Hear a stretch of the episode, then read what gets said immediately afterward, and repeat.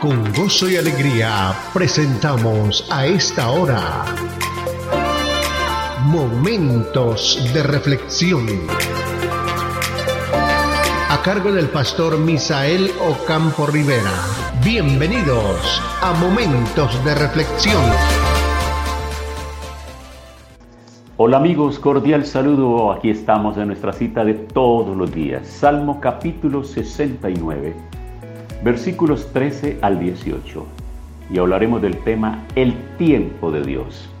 Pero yo, Señor, te imploro en el tiempo de tu buena voluntad. Por tu gran amor, oh Dios, respóndeme. Por tu fidelidad, sálvame.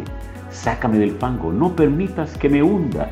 Líbrame de los que me odian y de las aguas profundas. No dejes que me arrastre la corriente, no permitas que me trague el abismo, ni que el foso cierre sus fauces sobre mí. Respóndeme, Señor, por tu bondad y tu amor, por tu gran compasión, vuélvete a mí. No escondas tu rostro de este siervo. Respóndeme pronto, que estoy angustiado. Ven a mi lado y rescátame, redímeme por causa de mis enemigos.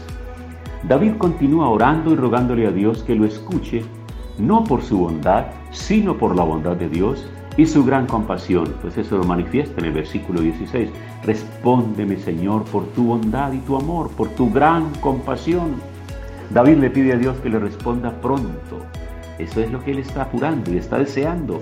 No escondas tu rostro de este siervo tuyo, respóndeme pronto. Y utiliza un lenguaje altamente emocional.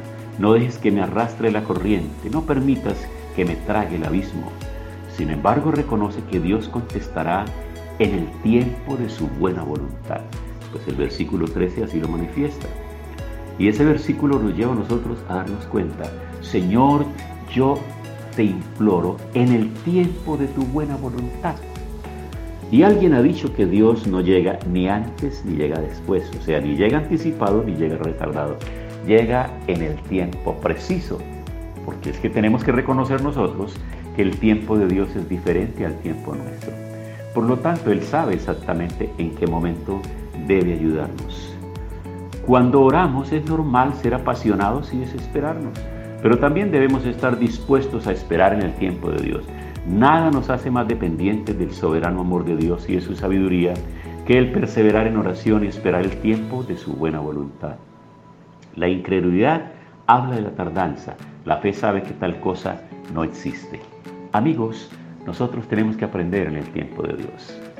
Y la palabra me da ánimo, y la palabra nos da mucho ánimo, porque nos declara cosas como estas. Acerquémonos pues confiadamente al trono de la gracia para alcanzar misericordia y hallar gracia para el oportuno socorro. Eso nos está hablando a nosotros como de tener un abono y un ahorro de oración. Esto lo he visto yo así.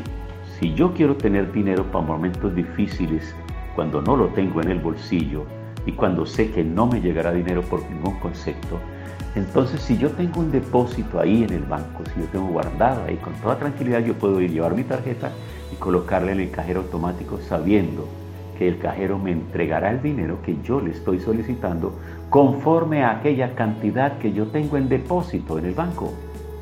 Pues ahora trasladémoslo al campo de la fe.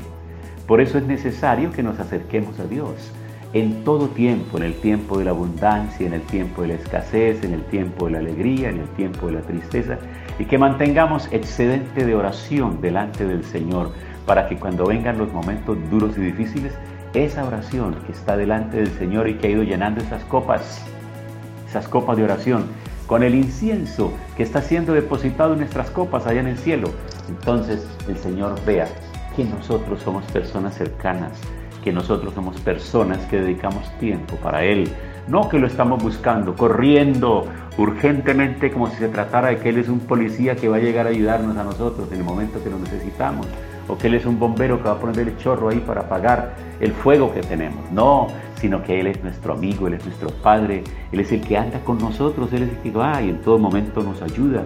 Por eso hay que aprender a esperar confiados.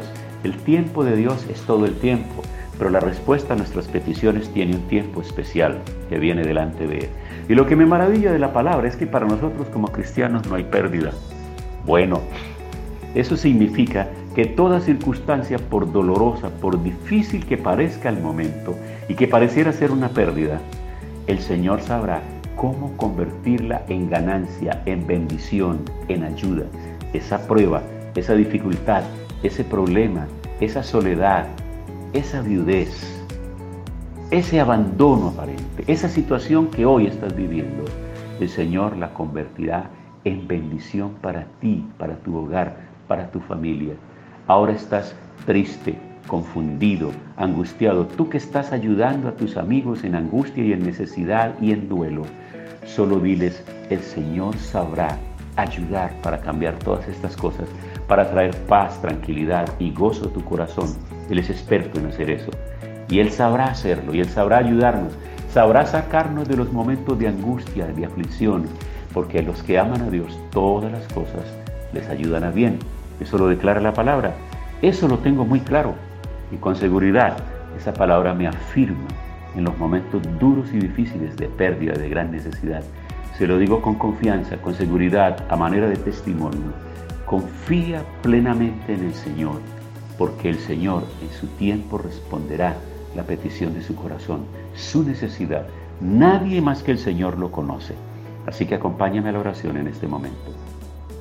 Padre, esta palabra de hoy nos invita a confiar en el tiempo tuyo. Y Señor, a veces nos hemos equivocado pensando que el tiempo tuyo llega después del tiempo nuestro y que llega tarde, pero no es así.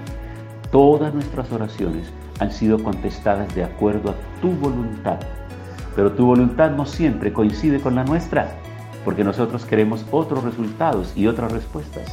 En nuestra mente finita en nuestra manera de ver la vida, de entender las cosas, como la tenemos planeada y organizada, pero tú tienes planes y propósitos mayores con nosotros. Así que te ruego en el día de hoy por aquellos que están en angustia y en necesidad, trae sobre ellos paz. Espíritu Santo, ven al corazón de cada persona angustiada, solitaria, confundida, que no sabe qué hacer con su vida, con su hogar, con sus problemas.